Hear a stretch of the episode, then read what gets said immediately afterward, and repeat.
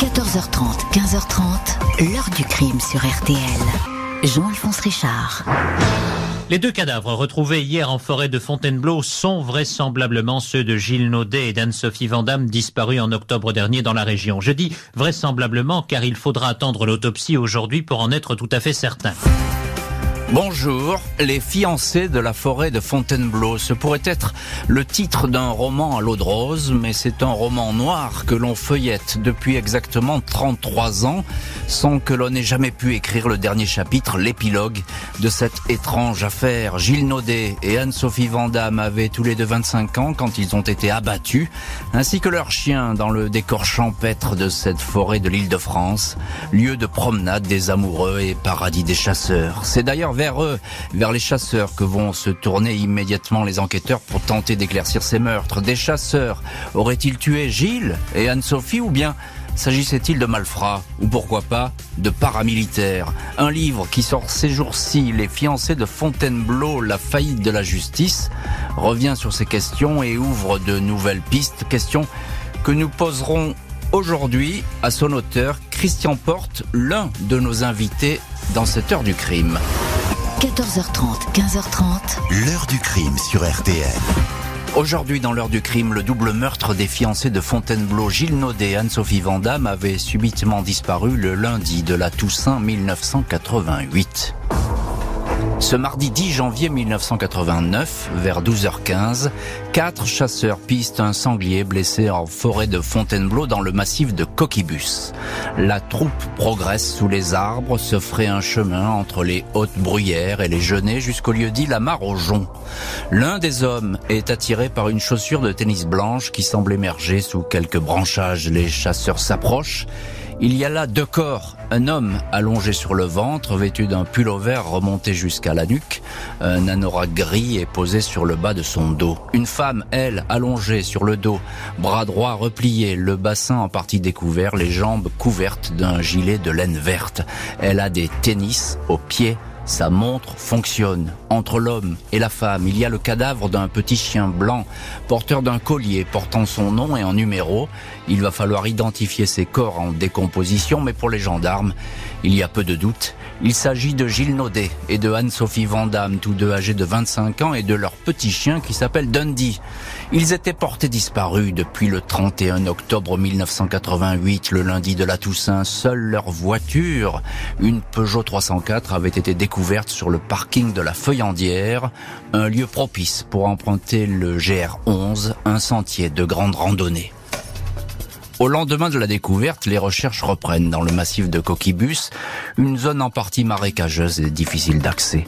Le procureur d'Evry, Roger Lucas, et la juge, alors chargée de l'affaire Xavier Simeoni, supervisent le ratissage des gendarmes et les travaux des spécialistes de l'identité judiciaire. Ils trouvent plusieurs indices. Un caban bleu, une manche de pull vert, deux dents, mais surtout deux douilles de 22 longs rifles portant l'inscription R et huit autres toujours de calibre 22. Une munition peu courante pour partir à la chasse dans ce coin boisé où l'on vit surtout sanglier et cervidés avec du 16 ou du 12 mm. De leur côté, les légistes examinent les corps des victimes. Gilles Naudet a été tué d'un tir de petit calibre dans la nuque. Il a été touché également à l'épaule et au visage. Anne-Sophie Vandamme a elle aussi reçu une balle dans la tête. Une autre est entrée et ressortie au niveau du cou. Le chien Dundee a été exécuté de la même façon. Des balles dans le thorax et la tête. L'autopsie livre ainsi un scénario qui fait froid dans le dos. Après avoir été blessé par plusieurs tirs de 22 longs rifles, Gilles Naudet, Anne-Sophie Vandamme et le chien Dundee auraient été achevés d'une balle tirée à bout portant. Il s'agit bien d'une exécution. Les corps auraient été traînés hors du sentier de randonnée pour être hâtivement recouverts de fougères. Les experts estiment que deux tireurs sont impliqués. Qui pouvait en vouloir à Gilles Naudet et Anne-Sophie Vandamme, un couple d'amoureux qui n'a jamais fait parler de lui? Lui, physique plutôt sportif, était guichetier à l'agence du Crédit Mutuel de Créteil dans le Val-de-Marne. Elle, fille du maire de Voisin le Bretonneux dans les Yvelines, était assistante sociale pour une société de HLM. Ils s'étaient rencontrés deux ans plus tôt lors d'un stage d'équitation et avaient décidé de vivre ensemble. Ils ont été tués en même temps, jour de l'ouverture de la chasse au gros gibier. Pour la justice, qui a ouvert une information judiciaire pour homicide volontaire. Il ne s'agit en aucun cas d'un accident de chasse, mais d'un geste délibéré. Les corps n'avaient pas pu être découverts lors des battues menées après les disparitions. Les enquêteurs s'interrogent alors sur un possible transport post-mortem. Selon un botaniste, les fougères recouvrant les cadavres auraient été coupées huit jours seulement avant la découverte. Et nous voilà donc en plein mystère dans cette forêt de Fontainebleau. Bonjour Christian Porte. Bonjour Jean-Alphonse Richard. Merci beaucoup d'être aujourd'hui avec nous dans le studio de l'heure du crime. Vous êtes, je l'ai dit en préambule, journaliste, auteur du livre Les fiancés de Fontainebleau aux éditions JPO, collection, collection Jacques Pradel. Jacques Pradel évidemment euh, que l'on salue dans cette émission. Euh, ce livre sort demain. Christian Porte, vous êtes sans doute le meilleur spécialiste de cette affaire. Vous avez déjà beaucoup écrit sur le sujet, vous avez beaucoup enquêté en qualité euh, de journaliste et vous continuez d'ailleurs à le faire, même si l'affaire est aujourd'hui euh, prescrite. Pourquoi, euh, juste en quelques mots, mais pourquoi refaire un livre alors qu'on connaît toute cette histoire finalement, tout a été On ne connaît pas tout, parce que depuis le dernier livre que j'ai fait il y a deux ans, j'ai recueilli de nombreux témoignages de gens qui ont accepté de parler maintenant. Mmh. Ça, les langues se sont déliées. Les langues se sont, commencent à se délier et ça ouvre sur deux, deux pistes nouvelles. Et on va en parler de ces pistes nouvelles, on va y venir euh, au, au, fil de cette émission. Euh, Christian Porte, qu'est-ce qu'elle dit, cette scène de crime? Moi, je suis assez horrifié, je dois vous dire, quand j'ai découvert cette exécution, qui est une, une exécution euh, des plus froides qui soit. Ah, c'est un geste de, de tueur froid et, et irréfléchi, sûrement quelque part. Cette scène de crime, elle est d'autant plus intrigante que c'est pas la scène de crime. Le procureur adjoint viendra nous dire quelques années après que c'est la scène de découverte du crime, mais on ne sait toujours pas où était la scène de, de crime proprement dit. C'est-à-dire que les corps auraient été transportés à voilà. cet endroit-là Voilà. et, et, recouverts par des fougères Et recouverts de... par des fougères. Il y a deux types de fougères. Il y a des fougères qui ont été cueillies, qui ont, comme vous l'avez dit, qui ont été coupées huit jours avant. Et il y avait d'autres fougères qui dataient de trois semaines. Et donc ça, c'est les conclusions des botanistes. On Tout peut, à fait. on peut pas les, on peut pas les mettre en cause. Hein. Ah bah absolument pas, non non. Euh, alors Christian Porte, vous connaissez parfaitement cette région. Vous étiez d'ailleurs sur les lieux quand le, le crime s'est produit en qualité. Vous étiez journaliste évidemment à l'époque, vous l'êtes toujours aujourd'hui. Euh, comment elle se présente cette région? C'est un, un, paysage qui est compliqué, difficile d'accès? Alors là où on a retrouvé les corps, c'est le plateau des coquibus. Donc il y a de la bruyère ou de la fougère jusqu'à 50 cm et euh, une vue dégagée à 360 degrés. Mmh. Et, mais on peut y aller facilement, il y a un sentier je crois. Oui, hein, il y a le, le sentier, il y a le GR11 qui passe pas très loin, il y a plusieurs sentiers. Et à l'endroit où on les a découverts, le jour de la grande battue, la semaine suivante leur disparition, je suis passé avec les gendarmes et les corps étaient pas là.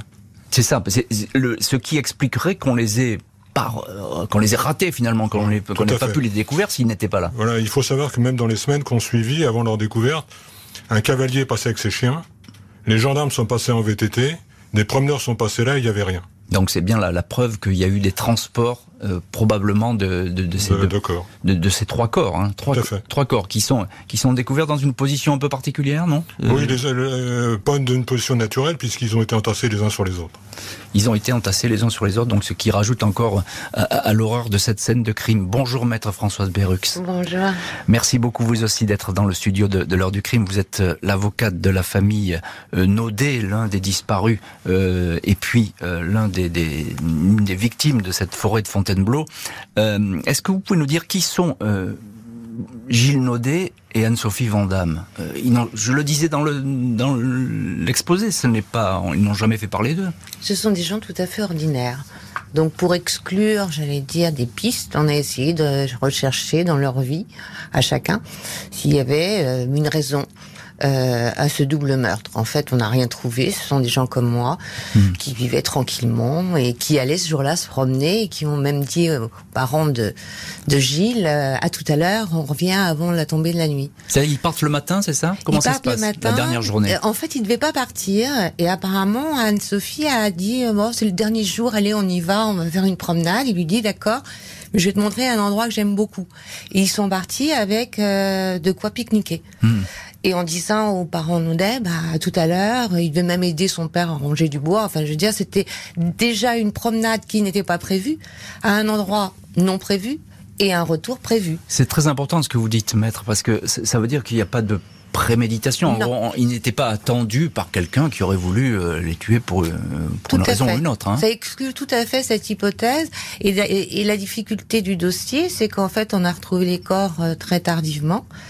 Et nos clients, avant qu'il y ait une ouverture d'information pour homicide, avaient déposé plainte pour séquestration. Hmm.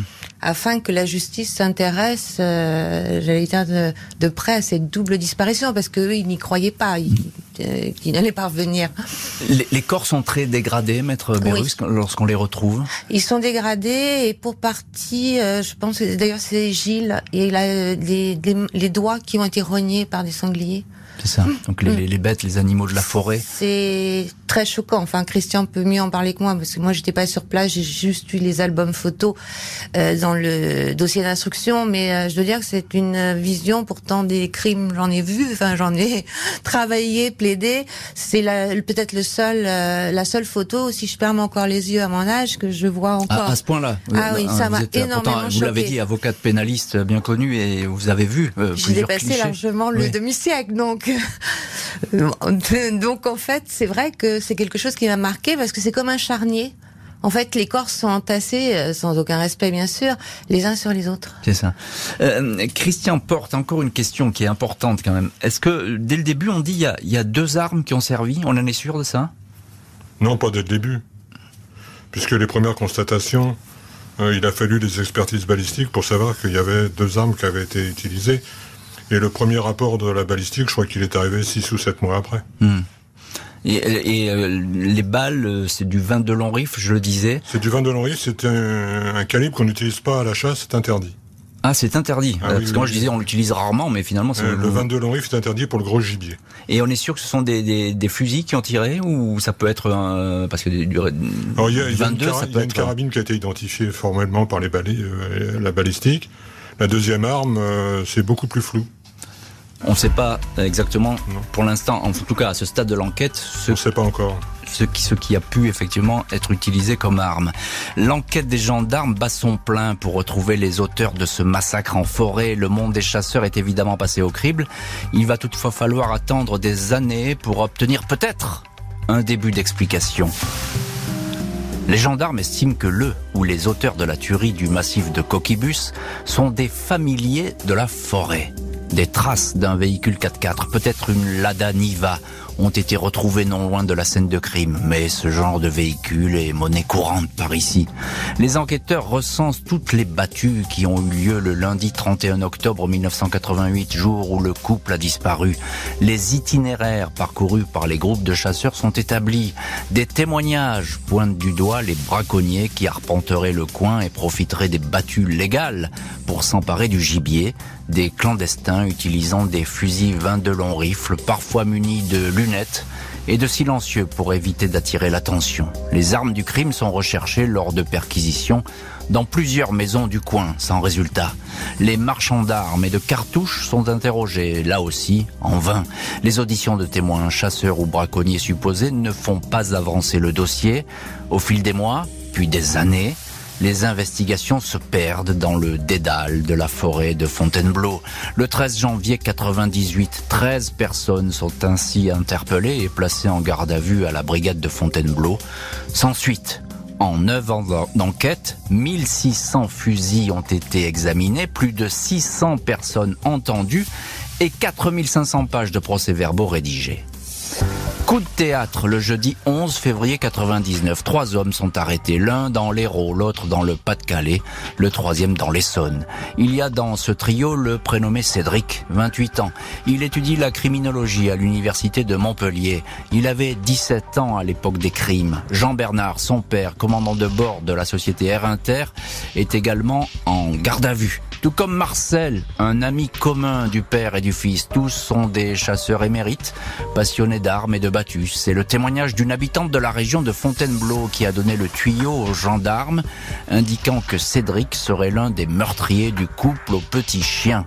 Interrogé, le jeune homme avoue rapidement sa participation au crime. Il implique son père et l'ami de la famille. Ces derniers démentent leur participation. En 38 heures de garde à vue, Cédric va donner pas moins de quatre versions différentes. Avec Marcel, il aurait tiré en entendant un bruit et aurait touché par accident une personne. Il raconte ensuite qu'il était avec son père. Les deux auraient malencontreusement touché un promeneur. Cédric aurait achevé l'homme et la femme. Il dira ensuite être le seul tireur, même si deux armes ont été utilisées. Des versions confuses, mais qui abondent de détails sur les victimes, notamment leurs vêtements et la manière dont elles ont été tuées. En fin de garde à vue, la juge met les trois hommes en examen pour homicide volontaire. Le principal témoin et accusateur, Cédric, ne tarde pas à revenir sur ses aveux devant la magistrate. Il déclare avoir dit n'importe quoi sous la pression des gendarmes. Il est le seul alors incarcéré à Fresnes. Il affirme qu'il se trouvait avec sa petite amie au moment des faits. Cédric, dont la famille habitait Gironville dans l'Essonne, a commencé à chasser alors qu'il était tout jeune, partageant sa passion avec son père. Il est décrit par des témoins comme un adolescent chamailleur, toujours vêtu de tenues paramilitaires qui lui valait le surnom de Rambo.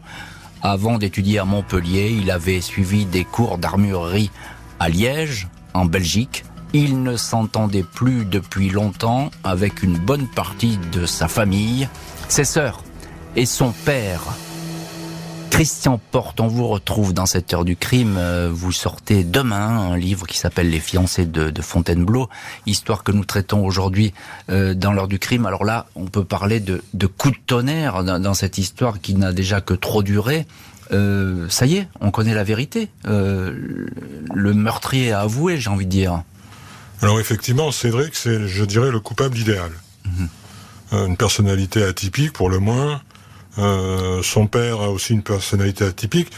Et avec l'ami de la famille Marcel, tout le monde les connaît dans le coin. Tout le monde sait que c'est des braconniers, chasseurs qui ont le verbe haut, qui n'hésitent pas à menacer, et ainsi de suite.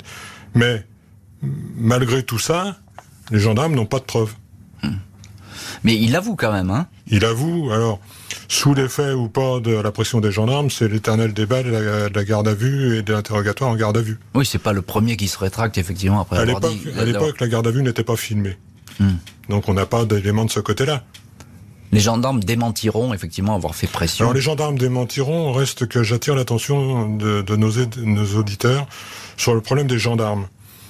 Il y a eu un problème à un moment donné, puisque Cédric a contesté, et ainsi de suite. Et on s'est aperçu que deux gendarmes de la, de la SR de Montpellier avaient été présents pendant sa garde à vue à Montpellier. Hmm. Et ils l'avaient eu sous la main puisque leurs collègues parisiens étaient partis se restaurer. Et les deux gendarmes disent on peut pas l'avoir influencé, on connaît pas cette affaire.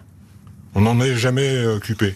Or, quand on regarde les pièces d'instruction, à deux reprises, les deux gendarmes étaient intervenus quelques mois plus tôt pour aider leurs collègues parisiens dans cette affaire.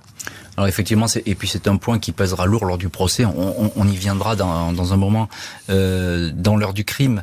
Euh, que pensait euh, maître euh, Berux? Vous êtes l'avocate de la famille de la de la famille Naudet, partie civile. Donc, que pensez des détails que donne ce jeune homme en garde à vue? C'est assez troublant quand même, hein, parce qu'il il, il va varier dans ses versions, mais il donne quand même beaucoup de détails.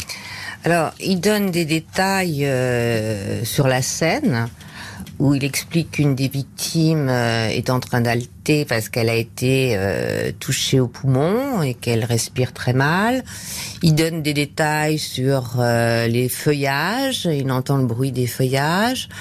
c'est vrai que c'est des détails qui interpellent parce que ça fait pas vraiment partie du vocabulaire et mmh. des expressions employées dans les affaires où les gendarmes soufflent, voire font pression. Et puis il y a un autre point qui interpelle, enfin deux autres points. Le premier qui est d'ordre purement juridique judiciaire, c'est-à-dire que après ses aveux, il est ramené à Évry. Avant, pendant euh, la garde à vue, il est examiné par un médecin à qui il dit j'ai absolument pas été influencé. Alors on peut croire que le médecin est à la botte, passez-moi l'expression des gendarmes, mais surtout comme il est mineur, il était mineur au moment des faits euh, qui lui étaient reprochés, euh, il a été reçu par un éducateur au tribunal mmh. d'Evry et là c'était plus la gendarmerie de Montpellier ou autre. Et à l'éducateur, il indique qu'il a été bien traité, qu'il n'a pas subi de pression, etc. Donc ça c'était le premier point qui a interpellé. Le deuxième point qui a interpellé à l'audience, mais l'audience a pris une tournure particulière dès le premier jour d'ailleurs, c'est qu'il a décrit un petit sac, un petit hmm. sac rouge qui n'apparaissait pas dans les procès-verbaux. Donc, en, tout cas, il y a des détails troublants qu'il donne en, garde à vue. Hein, donc ça, c'est quand même euh, étonnant. On peut s'interroger. Effectivement, les, les, les, gendarmes s'interrogent. Je voudrais qu'on entende là-dessus un, instant. Euh, on l'a en ligne, maître Patrice Popper. Bonjour, maître. Bonjour, monsieur Richard. Maître Popper, vous avez été l'un des avocats euh, de Cédric. Euh, quelle est la première chose que vous a dit Cédric lorsque vous le rencontrez après sa garde à vue? Alors la première euh, première chose que me dit Cédric, c'est que qu'il ne comprenait pas ce qui hmm. lui arrivait, qu'il était accusé d'un truc horrible et qu'il était parfaitement innocent de ce qu'on lui reprochait. Alors voilà, donc ça c'est ce qu'il ce qu'il déclare très vite hein, après la garde à vue et qui va répéter auprès de, de, de la juge d'instruction. Euh, Christian Porte, euh, vous, encore une fois, vous êtes la mémoire de cette histoire. Est-ce qu'on peut envisager que euh, finalement euh, Cédric ait été seul euh, ce jour-là et qu'il ait tué tout seul ces deux personnes et leur chien puisque puisque finalement son père est, relâché et l'ami de son de la famille est également relâché. je vais vous dire non, c'est pas possible. D'une part parce qu'il y a deux tireurs. Je le vois pas avec deux armes tirées dans un sens et tirées dans l'autre. C'est impossible ça, balistiquement parlant. Balistiquement, c'est quasiment impossible. Et puis il y a un autre, euh, il y a un autre élément que la juge d'instruction a consigné dans son acte de renvoi, c'est que Cédric était d'une corpulence insuffisante pour déplacer les corps et les stocker les uns sur les autres. Donc ça, c'est ça, c'est clair. C'est un détail qui est très important. C'est clair. C'est dans, c'est dans l'acte de renvoi de la, de la juge d'instruction. Maître Berruc, ça accrédite la thèse d'une espèce de, commando, en tout cas, de, de, plusieurs personnes. De toutes les façons, il a été acquitté par la cour d'assises. On, va le voir. Et acquitté définitivement. Il ne peut plus être poursuivi pour ces Bien sûr, mais, mais, mais ce que je veux dire par là, c'est que plusieurs personnes, quelles qu'elles soient, ont participé euh, à ce double meurtre, triple meurtre, même avec le, avec le petit chien. C'est ce qui a été entendu de, toutes les façons au niveau de, de l'audience, et c'est ce qu'on pensait. Malgré ses dénégations et les protestations de ses défenseurs, Cédric reste en prison. Il est soupçonné d'être le tueur des amoureux de Fontainebleau. Se profile pour lui un renvoi devant une cour d'assises. Ce 20 novembre 2001, Cédric est dans le box de la cour d'assises pour mineurs de l'Essonne à Évry. Il a 31 ans, il en avait 17 au moment des faits. L'audience se tient à huis clos. Ces trois avocats veulent démontrer que leur client a avoué sous la pression énorme des gendarmes. Il n'y a rien de solide contre lui, pas d'éléments matériels, pas d'armes, pas de relevé ADN, dit la défense. Les parents de Gilles Naudet et sa sœur Joëlle sont là, tout comme ceux de Anne-Sophie Vandamme et l'une de ses sœurs. Les témoins défient et ne dissipe pas les interrogations qui planent sur l'affaire. Les huit gendarmes qui ont conduit la garde à vue de Cédric à Montpellier sont appelés à s'expliquer. Ils sont pris à partie par les avocats de l'accusé. À la sortie de cette audience, l'un d'eux, maître Franck Nathalie, est satisfait. Il est établi selon lui que Cédric n'a pas pu se reposer en 38 heures, une pression inadmissible qui expliquerait ses aveux en garde à vue. Après neuf jours d'audience, les familles des victimes indiquent devant les jurés avoir la conviction que Cédric est bien coupable. Ils somment alors l'accusé de dire la vérité. Après 2h45 minutes de réquisition, l'avocat général demande une peine de 25 à 28 ans pour les homicides volontaires d'Anne-Sophie Vandamme, de Gilles Naudet et de leur petit chien. La magistrate demande aux jurés de ne pas retenir l'excuse de minorité. Le vendredi 30 novembre, le jury se retire pour établir son verdict. Vers 20h, le président de la cour d'assises, Alain Verlaine, annonce que Cédric est acquitté. L'accusé tombe dans les bras de ses avocats. Les familles des fiancés de Fontainebleau sont consternées. Maître Patrice Popper, qui est avec nous dans, l'heure du crime, qui est l'un des avocats euh, de Cédric, euh, comment s'était présenté Cédric, euh, votre client, donc, à ce procès? Il se présente à ce procès très inquiet parce que ça fait quasiment 300 jours qu'il est en détention que le juge d'instruction est convaincu de sa culpabilité, que la chambre de l'instruction, que l'on a saisi à de multiples reprises, euh, nous dit à chaque fois qu'il est coupable. Donc c'est quelqu'un de Mm. euh, très inquiet et impressionné, bien évidemment. Il est, il est prévisible, selon vous, cet, cet acquittement, Maître Popper? Ben non, il n'est pas prévisible. Euh, Vous savez, moi, euh, par expérience, on ne sait jamais ce que peut ressortir un délibéré de cour d'assises. On avait mis en avant euh, un certain nombre d'incohérences dans ce dossier. Euh, un simple exemple, la maman d'une des petites copines de Cédric, qui avait la certitude que Cédric était ce 31 octobre 1988 avec sa fille, et qu'à aucun moment les gendarmes ou le juge d'instruction n'ont voulu entendre cette dame. Et ce n'est qu'à l'audience qu'elle a pu intervenir et confirmer que Cédric, à ce moment-là, était avec euh, sa fille et qu'il ne pouvait pas être en forêt de Fontainebleau, qui était un élément à décharge euh, extraordinaire. Euh, Maître Françoise Berrux, vous, vous étiez euh, du côté de la partie civile, hein, avocate de la famille Naudet.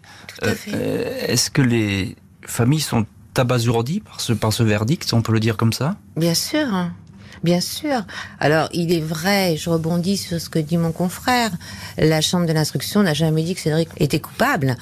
Euh, ils l'ont maintenu en détention en disant qu'il y avait euh, des éléments. Euh, mais il est vrai aussi que euh, le huis clos n'a pas favorisé les débats euh, et qu'après une première journée euh, d'audience, euh, moi je pensais qu'il allait être acquitté compte tenu du climat.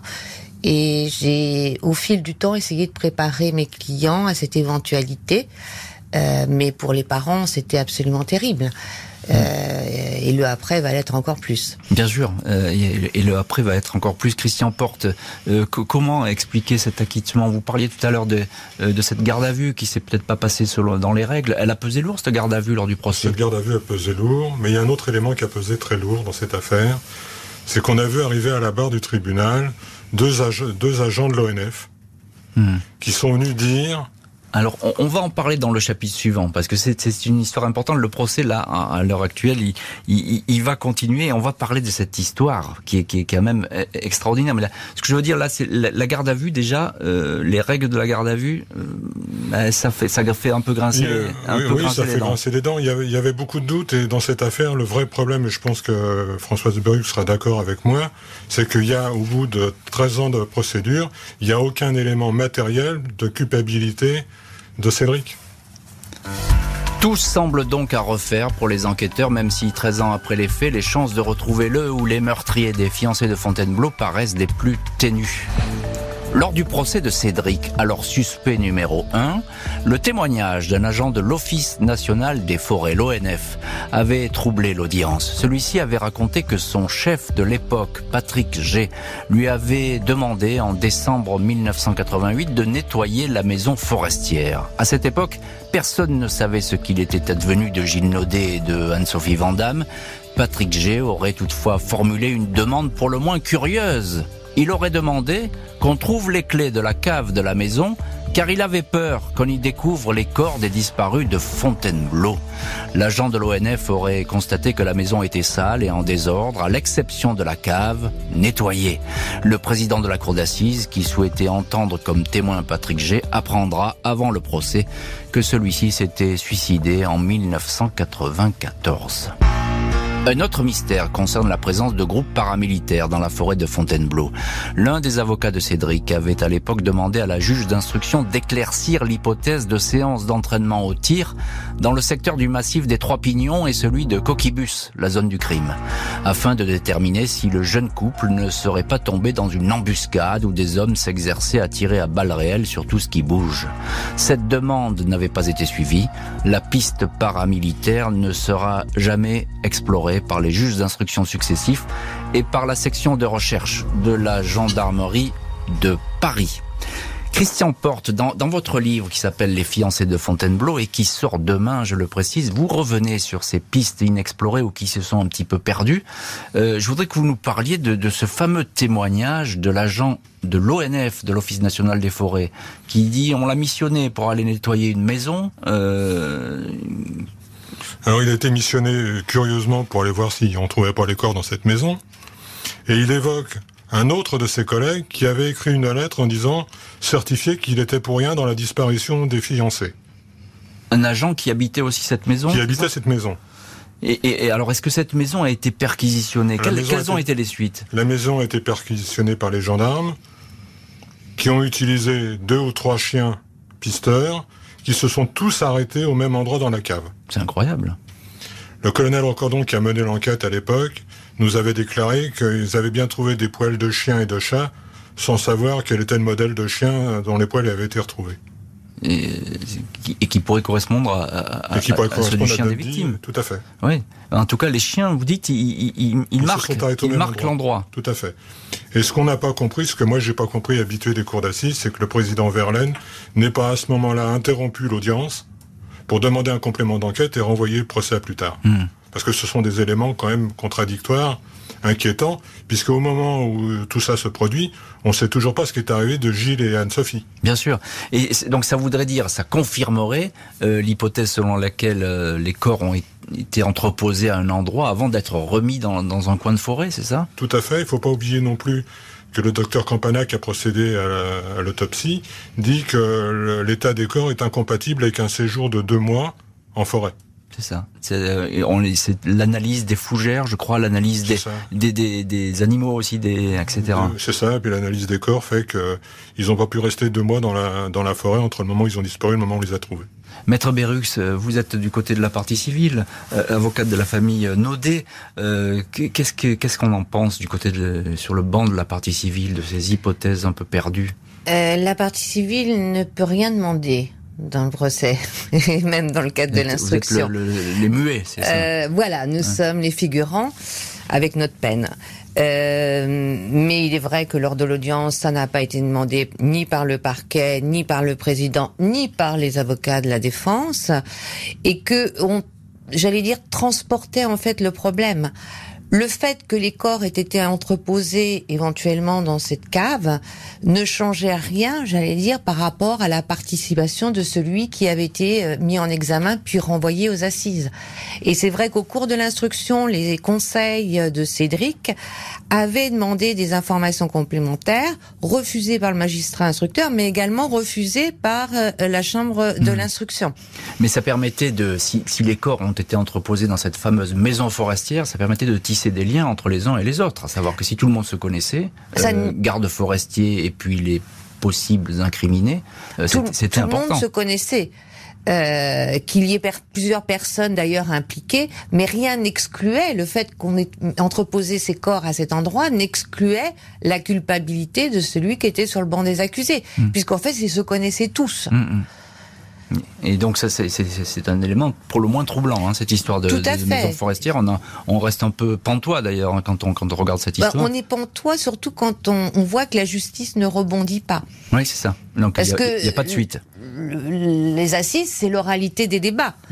Et un magistrat peut à tout moment interrompre un procès. Moi, j'ai eu déjà des reconstitutions en cours d'audience euh, à la cour d'assises. Ouais, c'est ça. Et là, c'est pas le cas en tout cas. Hein. Il n'y aura, pas, de suite, ça va se perdre. Euh, un, mot encore, Christian Porte, sur la piste paramilitaire entre guillemets. Euh, je mets toutes les précautions autour de, ce mot parce que c'est un peu compliqué.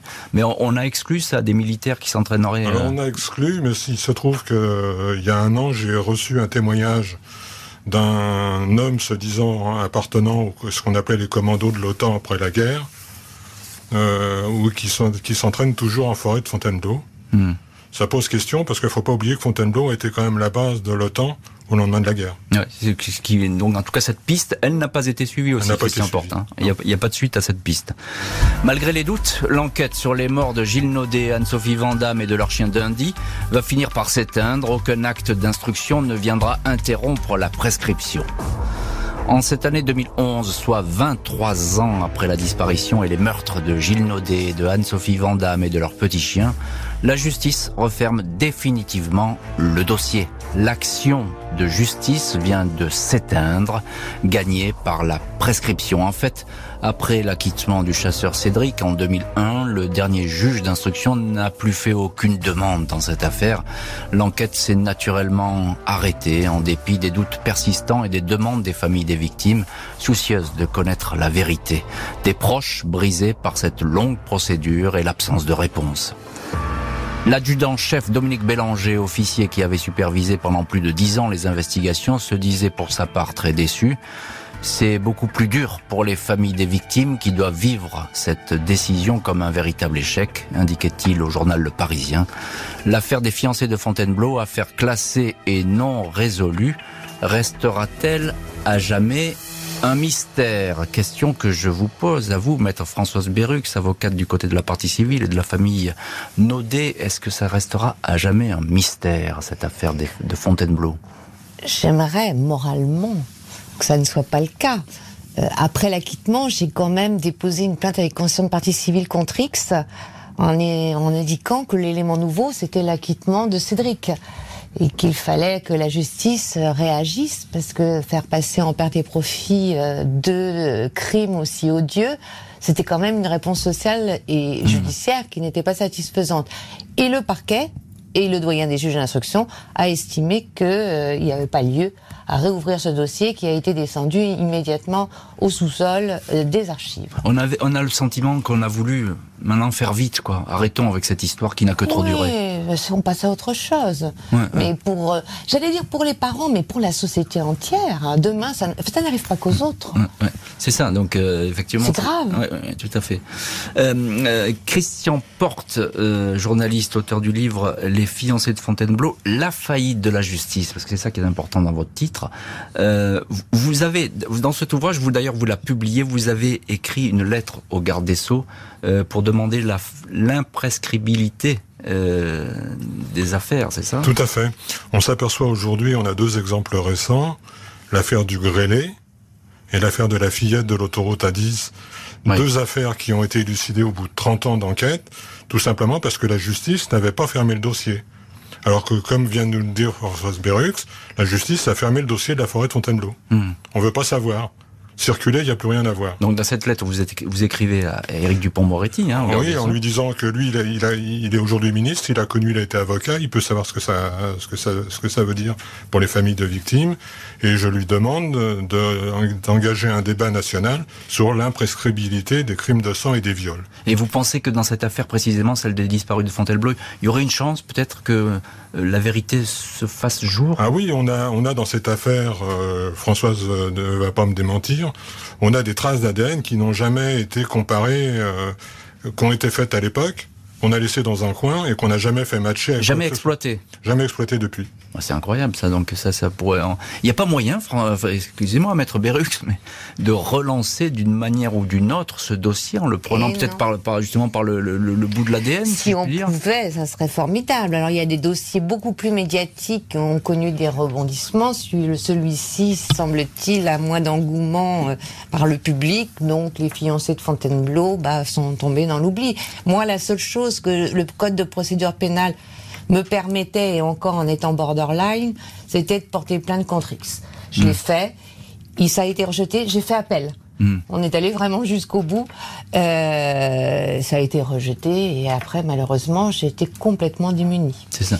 Maître Berux, euh, est-ce que les, familles des, des deux euh, disparus et des deux assassinés dans la forêt de Fontainebleau, est-ce que ces familles aujourd'hui porte encore cette, cette absence de vérité avec, avec elle J'imagine. Hmm. Euh, l'un des membres est décédé, hmm. mais il est parti, euh, je vais dire, euh, sans savoir. Hmm. Et, c'est horrible. C'est le, le, papa, je crois. Hein. Oui. et c'est l'impunité la, la, plus totale pour les coupables. D'ailleurs, quand on cherche sur la notion de prescription, le pourquoi de la prescription, certains disent, bah finalement, c'est le droit de l'oubli. Celui qui est coupable, il vit avec ça toute sa vie. Donc oui, mais il faut avoir une morale pour ça. Euh, Christian Porte, je vous donne le dernier mot, très court. C'est un fiasco, cette, cette, histoire, fiasco judiciaire. C'est ce que vous dites, ah bah, la faillite de la justice. C'est un fiasco judiciaire. Quand on voit le nombre d'éléments, de pièces qu'il y a euh, au dossier, on comprend pas qu'on n'ait pas trouvé le début du début d'une piste. Hmm. Merci beaucoup euh, Christian Porte, euh, auteur euh, des Fiancés de Fontainebleau, La faillite de la justice aux éditions JPO et livre qui sort demain. Merci maître Françoise Berux et maître Patrice Popper d'avoir été les invités de l'heure du crime. Merci à l'équipe de l'émission, Justine Vignot, Marie Bossard à la préparation, Boris Pirédu était à la réalisation. L'heure du crime, présenté par Jean-Alphonse Richard sur RTL.